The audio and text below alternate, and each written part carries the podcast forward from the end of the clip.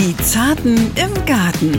Das Garten-ABC mit Balzer und Schauki. Ich fange mit dem an, was jetzt schon wirklich Pflegeschnitte verdient hat. Die Pflanzen, die schon alles gegeben haben. Kornellkirschen zum Beispiel und Forsythie. Die sind mit ihrer Blüte durch. Und damit die dann einfach zu neuem Wachstum angeregt werden, sollten sie jetzt schon einen Schnitt bekommen. Verblühte Zweige werden rausgenommen. Diesjährig wachsende Zweige bringen dann in den Folgejahren die Blüte. Damit das gut gelingt, sollten sie nicht nur zurückgeschnitten, sondern auch gerne gedüngt werden werden. Damit Zwiebelblumen ihre gesamte Energie speichern können, sollten die Fruchtstände nach dem Verblühen entfernt werden. Ist das dann insektenfreundlich? Ja, denn die Blüten sind ja mit der Aktivität durch. Okay, sind quasi und abgefrühstückt. Sind und abgefrühstückt sind, hat die Biene auch nicht mehr großartig was davon. Wir haben hier so einen Phlox als Beispiel. Durch das Ausbrechen der Spitzen passiert folgendes. Die Pflanzen bringen mehr Blüten hervor und sie verzweigen optimal. Sieht auch schön buschig aus. Genau. Und darum sollten wir das bei den Stauden unbedingt machen. Herzlich willkommen zu Die Zarten im Garten. Und zum ersten Mal senden wir jetzt in diesem Jahr im Wonnemonat Mai. Ja, mehr geht nicht. Der Waldmeister blüht. Und von daher, wir freuen uns auf die Maibohle, die kommt aber erst später. Und auf das Ganze drumherum, was jetzt als nächstes zu erledigen ist im Garten. So, und da haben wir schon die eine Hälfte der Zarten im Garten gehört. Das ist Thomas Balzer, der Gartenexperte der Landwirtschaftskammer Schleswig-Holstein. Und natürlich Samir Schauki. Und natürlich ihr, unsere lieben Zartis. Euch wollen wir nicht vergessen. Ihr seid ja unsere Community, die Leute, die sich darauf freuen, dass wir euch so ein bisschen darüber berichten, was jetzt gerade im Garten angesagt ist. Und im Mai, äh, du hast es gerade schon gesagt, da können wir ganz viel aus den Vollen schöpfen. Aber wir müssen auch einiges erledigen im Garten. Was, müssen wir, was steht an? Mhm. Wir haben so einiges vorzubereiten. Abhärten ist angesagt. Ja. Wir müssen uns um den Pflanzenschutz kümmern, den vorbeugenden natürlich. Wir wollen auch Wasserpflanzen ähm, in die Gefäße reinbringen. Wir wollen uns um das Düngen kümmern. Und wir wollen uns natürlich auch um leckere, knackige Gemüsepflanzen kümmern, die ja dafür sorgen, dass wir den ganzen Sommer über was zu beernten haben. Und äh, wir knicken Stauden. Klingt jetzt ein bisschen schlimmer, aber das ist äh, in dem Fall ein Pflegeknick. Genau so ist es. Und ähm, das ist ein ganz, ganz spannendes Thema, was sehr viel Spaß macht. Und wenn ihr den Podcast jetzt gerade durch Zufall hört, einfach mal einen Abohaken dalassen. Dann gibt es regelmäßig News, äh, könnt ihr machen auf der Podcast-App, wo ihr jetzt gerade hört, auf ndr.de oder auch in der ARD-Audiothek. Und dann gibt es da alle zwei Wochen neue Tipps von uns für euch, die lieben Zartis. Und ansonsten, wenn ihr noch mehr Tipps haben wollt, einfach mal kurz auf den Ratgeber surfen, ndr.de. Und da gibt es im Garten äh, quasi den, wie, wie formuliere ich das jetzt? Den Hinterhof zu Balzers Hirn. Das war ja genial. Den Hinterhof zu Balzers Hirn. So. Das ist aber ein lang ausgeprägter und gezogener Hinterhof. Fangen wir jetzt mal an.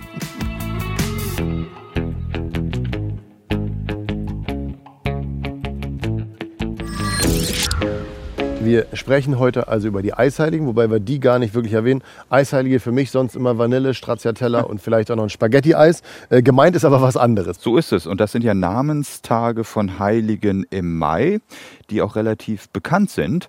Am bekanntesten ist sicherlich der Namenstag der kalten Sophie, in Anführungsstrichen, die ja am 15. Mai ihren Ehrentag feiert. Okay, das ist dann äh, die heilige Sophie und das ist dann für uns quasi der Stichpunkt. Wir wissen, ab dem 15. Mai grundsätzlich kann es raus. Nee, das ist natürlich nicht so, weil das ist eine ganz, ganz alte Regel. Richtig, und die hat sich natürlich immer im Laufe der Zeit ein bisschen verschoben, aber es ist einfach so, dass um diese Zeit, meistens Mitte Mai, äh, so eine kalte Polarluft auf Nordwetterlagen trifft und das lässt es nachts oftmals im Frühling kalt und frostig werden. Und das ist das, was die Pflanzen nicht mögen. Und deshalb sagen wir, dass wir erst nach Sophie quasi alles in den Garten schieben. Gibt es auch eine alte Bauernregel dazu. Vor Nachtfrost bist du sicher nicht, bevor Sophie vorüber ist. Genau so ist es und da sollte man schon dran denken, weil es oftmals auftritt. Nicht immer dieses Phänomen, aber man kann sich doch gewissermaßen regelmäßig auf jeden Fall dran orientieren. Das ist jetzt ein äh, Wetterdatum, was man äh, im Garten im Kopf haben sollte. Dann gibt es noch die, die, Schafskälte. Was ist da der Unterschied? Mhm. Das ist ein Kälteeinbruch um 5 bis 10 Grad, der gerne mal zwischen dem 4. und 20. Juni auftreten kann. Früher hat man vor der Schafskälte Mutterschafe nie geschoren. Ähm, weil, stell dir vor, kein Pelz, es wird knackig kalt, das mag so ein Schaf nicht. Und ich auch nicht. Daher kommt der Name Mein erstes übrigens. Richtig. Und dann möchte ich doch an dieser Stelle nochmal kurz zwei andere, ähm, man nennt sie auch Lostage erwähnen. Einmal der Ehrentag äh, von Johannes dem Täufer am 24. Juni, besser bekannt als Johannitag. Das ist so die erste richtig dolle, wie soll ich sagen, Wachsexplosionsgeschichte, wo Pflanzen mit dem Wachstum zum Abschluss kommen nach diesem Tag. Und dann gibt's ja auch noch, kennen wir alle, den 27. Juni, den Siebenschläfertag. Das Wetter soll ja sieben Wochen so sein, wie es an dem Tag gewesen ist. Stimmt nicht immer, aber das hat jeder schon mal gehört. Okay. Und damit ihr es auch alle schon mal gehört habt, denn wir wollen ja unsere Community bilden, nenne ich jetzt nochmal die fünf Eisheiligen. Das sind äh, Mamertus am 11. Mai, am 12. Mai Pankratius, am 13. Mai Servatius, am 14. Mai Bonifatius und am 15. Mai die Sophie. Genau so ist es. Hält sich auch schöner, hört sich schöner an als die kalte Sophie. Ja, das ist dann so. War jetzt nicht so nett von dir. Nein. So, und auf was wir ab da achten müssen, also wer dann auszieht bei uns zu Hause und wer vielleicht einen Schnitt braucht, das besprechen wir jetzt gleich. Nach der Sophie geht's raus. Und zwar für einige Pflanzen. Wir haben ja schon gesagt, die müssen flügge werden und unser Nest verlassen. Meine Freundin fragt auch schon immer, wann kommen die Tomaten, äh, Paprika und Chilis, die wir vor ein paar Wochen äh, gepflanzt haben, endlich mal raus, weil die stehen bei uns im Wohnzimmer auf dem Fensterbrett. Mhm. Da sollte man vielleicht mit den sogenannten Weicheipflanzen jetzt wirklich mal anfangen, die du gerade angesprochen hast. Sie sind einfach sehr wärmebedürftig und die möchten erst ab Ende des Monats Mai ins Freiland gebracht werden. Ähm, Gemüse, Paprika, Chili, Peperonis übrigens sind eine Art, deren Verschiedenartigkeit durch Auslese entstanden ist, aber trotzdem Übrigens. alle sehr empfindlich sind. Du hast übrigens gesagt. Genau. Und noch mehr Wärme benötigen bei der Gelegenheit Auberginen, die ähm, nach Möglichkeit sogar Gewächshausbedingungen haben, genießen sollten und die bringen nur im Freiland in sehr, sehr günstigen Lagen befriedigende Ergebnisse und auch Erträge. Und darum ist es wichtig, dass man auch die erst Ende Mai nach draußen pflanzt. Dann haben wir noch Gurken, Kürbisse, Zucchinis haben wir ja auch ausgesät. Okay, also wir müssen da schon mal kurz differenzieren. Also Gemüse tendenziell erst noch ein bisschen drin lassen. Zumindest die wärmebedürftigen, sehr weicheirigen Pflanzen und dazu gehören auch die Gurkengewächse und äh, die vertragen überhaupt keinen Frost und sind auch sehr empfindlich. Hier noch ein extra Tipp. Nacktschnecken mögen die auch sehr gerne und darum sollten sie auch geschützt stehen und sie haben auch einen hohen Nährstoff- und Wasserbedarf. Das sollte man beim Standort unbedingt berücksichtigen. Und man sollte sie, sobald man sie dann rausbringt, auch nicht gleich raus mitten in die pralle Sonne, sondern eher so langsam ranführen, so wie bei uns. Wir legen uns im Sommer auch nicht gleich um 12 Uhr in der Badehose in den Garten, sondern wir cremen uns ein, machen vielleicht erst ein bisschen Sonne und genauso ist es da auch. So ist das. Wobei man auch da ein bisschen differenzieren muss. Das war auch eine gute Überleitung jetzt zu den Kübepflanzen, die aus dem Winterquartier rauskommen. Wie wir bleichgesichtige Nordeuropäer uns ja auch nicht sofort der UV-Strahlung aussetzen sollten. Also erstmal zwei Wochen am Schattenplatz dran gewöhnen, langsam abhärten. Das geht übrigens auch sehr gut, wenn man so einen Schattenplatz gar nicht haben sollte, durch eine Fließauflage, die ja auch nicht nur vor Sonneneinstrahlung schützt, sondern auch vor vielleicht nochmal eintretenden Nachtfrosten. Das ist wichtig und daran sollte man denken. Damit haben wir jetzt im Prinzip die Kübelpflanzen, die verholzt sind, angesprochen. Die Fließauflage ganz kurz, die wickle ich einfach rum oder wie ist das dann? Genau. Oder ist das Oder man legt es einfach locker drüber. Das reicht schon aus. Kulturschutznetze und Fliese sind dafür gut geeignet.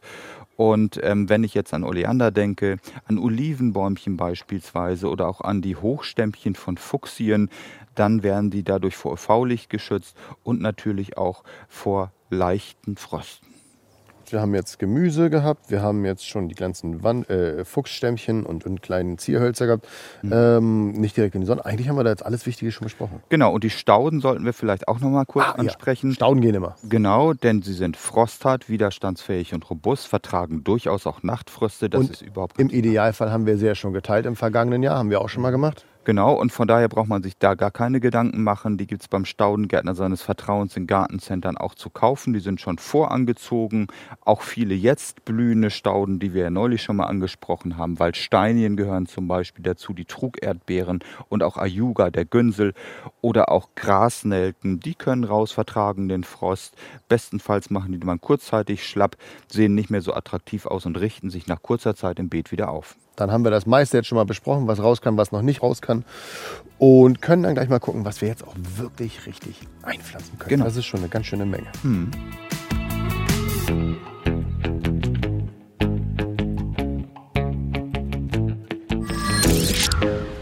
Wir laufen wieder durch den Garten und jetzt kommen wir zu einem Fässchen. Das haben vielleicht einige schon im Schleswig-Holstein-Magazin gesehen. Das ist der Balsterische Miniteich. Genau so ist es. Und da gedeiht ja schon so ein bisschen was drin an Wasserpflanzen. Und was da jetzt noch rein soll, das ist so eine kleine Teichrose beziehungsweise eine kleine Seerose. Und dafür ist im Mai die optimale Pflanzzeit. ich finde es übrigens witzig, also auch übrigens von hm. mir, dass man im Wasser von Pflanzen spricht. Also Ey, stimmt. Pflanzen assoziiere ich immer mit irgendwas einbuddeln. genau. Und hier ist es ja noch besser. Wir senken einfach diese Teich- oder Mini-Seerose ab mit ihrem Korb, in dem auch nährstoffarmes Substrat verwendet wird. Das führt dazu, dass wir nicht irgendwie Nährstoffeinträge haben, äh, Einträge haben, die dazu führen, dass wir ein verstärktes ähm, Algenwachstum haben. Und dann wächst sie munter vor sich hin und entwickelt sich mit ihren Blüten bis zum Sommer optimal. Et voilà, Seerose abgehakt. Mhm. Jetzt machen wir schon den nächsten Spaziergang, auch weg von der Kreissäge. Ja, genau. Und wir wollen ja auch ein schönes Hörerlebnis haben. Von daher Richtig. flüchten wir mal. Genau. Und dann hast du mir aber vorhin schon was gezeigt in deinem anderen Beet. Äh, was ich erahnen sollte, was ich nicht erahnt habe. Und da hast du gesagt, guck mal, da ist Kapuzinerkresse. Genau, da haben wir schon so ein bisschen was ausgesät und nicht nur Kapuzinerkresse, so ein bisschen Gründünger steht da auch schon mit drin, den wir ja auch eingesät haben. Und äh, den kann man direkt ins Freiland säen. Und die wachsen hier auch ganz prima, wie man schon mal erkennen ja, kann. Ja, ich sehe das da so zwischen. Das ist so. Noch ein bisschen spärlich, aber das kommt noch mehr, sagst du, ne? Genau, und das ist ähm, nicht nur das, ähm, was man hier so schon ein bisschen dezent keimen sehen kann.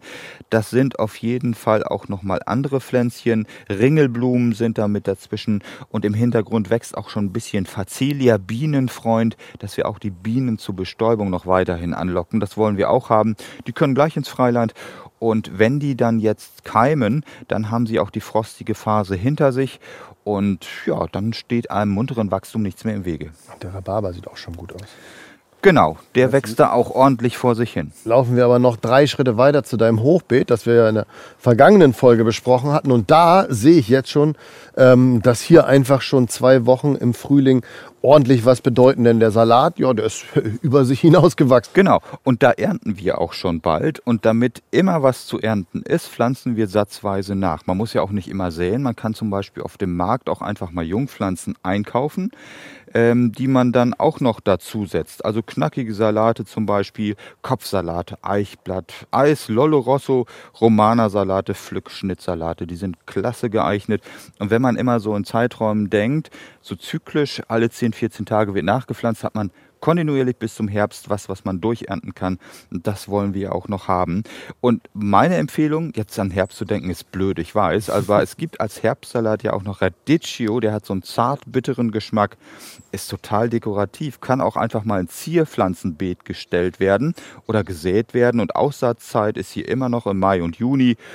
Und die Jungpflanzen können dann auch später noch im Juni und Juli gesetzt werden. Das wäre mein Tipp auch nochmal fürs Gemüsebeet. Ach, der Radicchio ist nicht so meins, aber beim Rest bin ich d'accord. Mhm. Und äh, wir sprechen jetzt gleich mal weiter und da geht es um Pflege und da hast du noch den ein oder anderen Tipp, wie die Ernte noch einen Ticken besser wird. Jo, genau. Ich freue mich. Ich mich auch. Pflege. Ich brauche die jeden Morgen und jeden Morgen ein bisschen mehr. Man sieht das Altern. Im Garten ist aber auch Pflege angesagt. Wir haben ja jetzt ganz schön viel gepflanzt. Wir haben schon besprochen, was jetzt raus kann, was noch ein bisschen warten muss. Wir müssen aber auch einigen Pflanzen noch ein bisschen Pflege zuteilkommen lassen, damit wir im Sommer wirklich unsere Freude daran haben. Richtig. Ich fange mit dem an, was jetzt schon wirklich Pflegeschnitte verdient hat, die Pflanzen, die schon alles gegeben haben.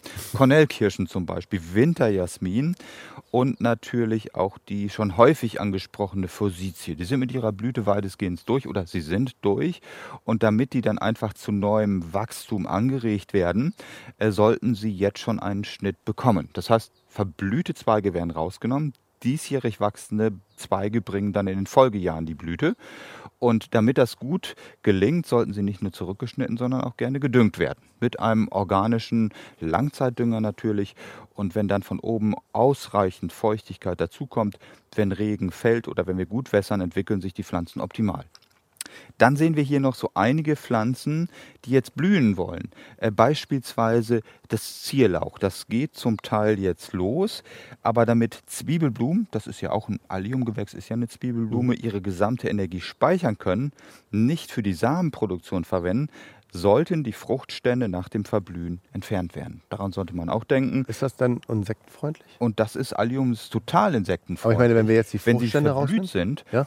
Ja, denn die Blüten sind ja sozusagen mit der Aktivität durch. Okay, sind Und quasi abgefrühstückt. sind und abgefrühstückt sind, hat äh, die Biene auch nicht mehr großartig was davon. Eine Ausnahme gibt es, wenn wir sagen, wir wollen auch welche sich selbst aussäen lassen, dann lassen wir sie stehen, dann fällt der Samen und bildet im Laufe der Zeit natürlich auch irgendwann neue Blüten. Wobei man da schauen muss, wenn man das Beet jetzt schon total strukturiert hat, Richtig, vielleicht dann unbedingt nicht. nicht Genau. unbedingt. genau. da sollte man auf jeden Fall dran denken. Also Alliumgewächse. Mhm, dann haben wir jetzt stellvertretend für die Zwiebelblumen die nochmal angesprochen. Wir haben die Frühblüher angesprochen, die ihren Rückschnitt haben sollten. Und jetzt gehen wir nochmal zu den Stauden und auch zu den Rosen. Denn da gibt es einen Tick, äh, Trick.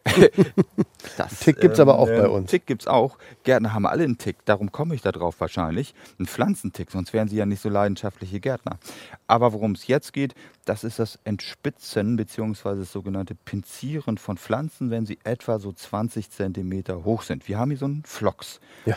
Als Beispiel. Astern könnte man anwenden, auch das, was wir jetzt machen, das Pinzieren. Monarden, Indianernesseln. Äh, worum geht's? Durch das Ausbrechen der Spitzen, ich mache das mal einfach, man kann das hier rascheln hören. Ich knick die einfach mal aus. Genau. Also quasi halbieren fast, ne? Richtig, passiert folgendes. Die Pflanzen, die Stängel ähm, sind im Prinzip viel ja, standfester. Sie bringen mehr Blüten hervor und sie verzweigen optimal. Sieht auch schön buschig aus. Genau. Und darum sollten wir das bei den eben angesprochenen Pflanzen, bei den Stauden unbedingt machen. Und nicht nur bei den Stauden. Wir können das einfach ins Beet schmeißen. Das ist jung und krautig und ist Dünger im Beet. Äh, Was wir auf jeden Fall auch machen sollten bei Alles hinter jungen die Hecke. Rosen. Genau. Guck mal hier, die Triebe sind ja schon relativ weit. Ja. Und wenn wir hier auch ähm, so mindestens ein Drittel Ausbrechen der jungen Triebe bei den Rosen, führt das bei dieser doch sehr mickrigen Pflanze, die wir im letzten Jahr übrigens selber durch Aussaat, nicht durch Aussaat, durch Stecklingsvermehrung hervorgebracht haben, vermehrt haben, dann führt das dazu, dass sie einfach kompakter und schöner wird und tolle Blüten hervorbringt. Da kann man das äh, sogenannte Pinzieren auch gerne nochmal anwenden. Das Ganze garniert mit nur einem übrigens. Ja, herrlich. Aber ich finde es trotzdem schön. Das Ausbrechen, das ganz dicht dran sein an den Pflanzen, das Duften der Hände Ja auch. hat ja auch was. Da ist es genauso. Das ist jetzt die Indianernessel, die Monada. Oh, aber die knickt nicht gut. Und die knickt nicht wirklich gut. Da merkt man, dass sie vielleicht schon im unteren Bereich zu verholzt ist. Man kann zur Not übrigens auch eine Schere nehmen, das ist auch nicht schlimm. Oder beim Messerklinge das Ganze abbrechen. Das ist auch keine Schwierigkeit. Ich wollte am Blatt riechen und ich glaube, da war ein Tier drin. Ja. Boah, jetzt habe ich ein Tier in der Nase. Ach ja, du bist ja Vegetarier. Aber ansonsten trotzdem eine schöne Sache. So, ich, ich schnapp mal kurz die Nase und dann äh, gibt es, glaube ich, den Gartengoodie. Ja, lass es dir schmecken. Balsters botanisches Gartengurdi. Und beim Gartengoodie widmen wir uns natürlich immer einer Pflanze, von der wir wissen, die ist jetzt gerade angesagt. Das ist die Malve. Genau so ist es. Und weil die Malven eben so wunder, wunderschön sind, die haben offene Blüten, die von Weitem wirklich so ein bisschen, naja, zumindest kurzsichtige Menschen an Rosen erinnern, mit ihren Blüten in rosa, violett, weiß und blau. Weil die einfach langanhaftend schön sind und man die Blütenblätter essen kann, sind sie so angesagt und toll. Blütenblätter hast du jetzt schon gesagt. Wie lange blüht sie und welche Größe hat sie denn? Die Blüten ähm, halten an im Prinzip vom Frühsommer bis zum ersten Frost. Das ist das Schöne an der Sache. Und sie erreichen unterschiedliche Wuchshöhen von bis zu 60 Zentimeter. Manche werden sogar einen Meter hoch an zusagenden Standorten. Und die sollten sonnig sein mit durchlässigen Böden. Zu was passt sie denn? Also, weil man will ja Pflanzen immer kombinieren und Malve ist wahrscheinlich auch was, was für die Struktur in dem Beet gut ist. Das heißt, ich pflanze sie nicht irgendwo hin. Was sind da gute Teamplayer zur Malve? Wir sollten sie auf jeden Fall in Bauerngärten drapieren und in naturnahen Anpflanzungen, weil sie da gut hingehören, zusammen mit Salbei, Lavendel, mit Katzenminze, mit verschiedenen Ziersträucher, Ziersträucher mit offenen Blüten und mit naturnahen Rosen. Da gehören sie zu, bringen Leichtigkeit und Struktur ins Beet und auch zusammen mit Gräsern machen sie sich wirklich ganz, ganz toll. In welcher Form pflanzen wir sie? Also es wird ja kein, ist ja kein Gehölz, also wir kaufen sie nicht wurzelnackt, sondern wie kriegen wir sie jetzt? Wir kaufen sie in Form von kleinen Töpfchen. Die gibt es in gut sortierten Staudengärtnereien zu kaufen.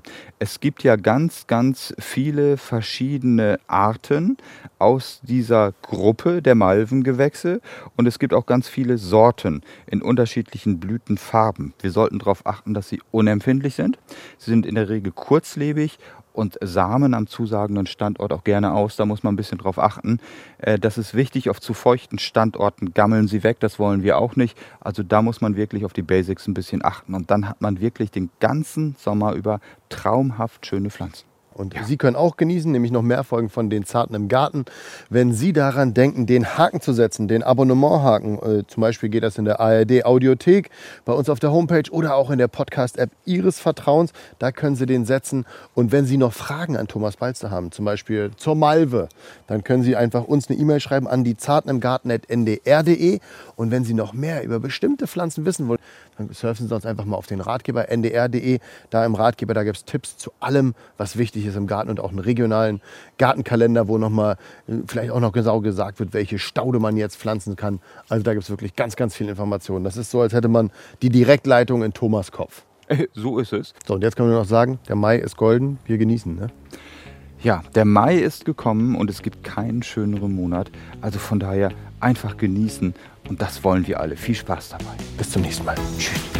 Die Zarten im Garten. Das Garten-ABC mit Balzer und Schauki.